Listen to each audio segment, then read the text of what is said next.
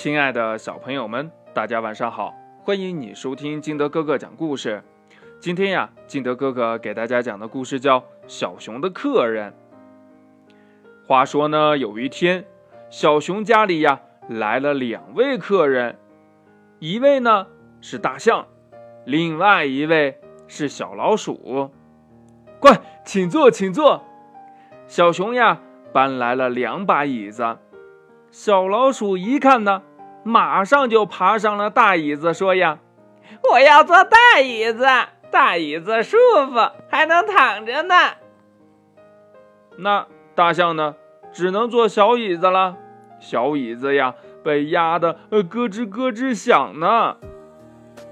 过了一会儿呢，小熊呀端来了两碗蜜糖，小老鼠呀赶紧抢着说。哎，给我吃大的，吃大的痛快，快点给我给我。那大象呢，只能吃小碗的了。小老鼠呀，吃了一小半，留下了一大半。大象呢，这会儿呀，饿得肚子咕咕叫呀，这这没吃饱。那小老鼠呢，也不管呀，只顾着自己出去玩去了。天黑了。小熊说：“呀，呃，该睡觉了。”小老鼠说：“呢，哎，我早就想睡觉了。我吃的多，呃，睡大床。”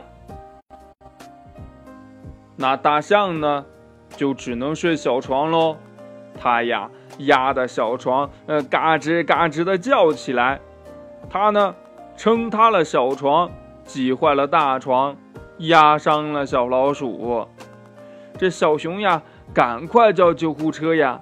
这小老鼠这时候还说呢：“我要大的那辆车，我要大的那辆车。”小熊说呀：“你什么都要大的，你只顾自己，不顾别人，浪费了粮食，占着大床，到现在了，一辆救护车还那么贪心，唉。”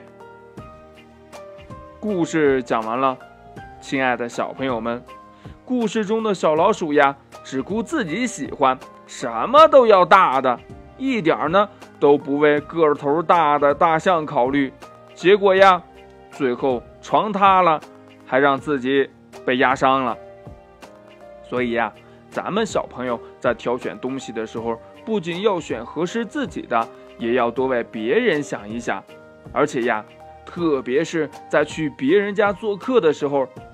我们一定不能像小老鼠一样啊，没礼貌，什么都叫都要最大的，什么都要，嗯，我自己喜欢的，那别人怎么办呢？是不是？我们也要适当的为别人考虑嘛。好了，亲爱的小朋友们，如果你是小熊的话，你遇见了这样的大象和小老鼠这样的客人，你会怎么做呢？快把你想到的跟你的爸爸妈妈还有你的好朋友相互交流一下吧。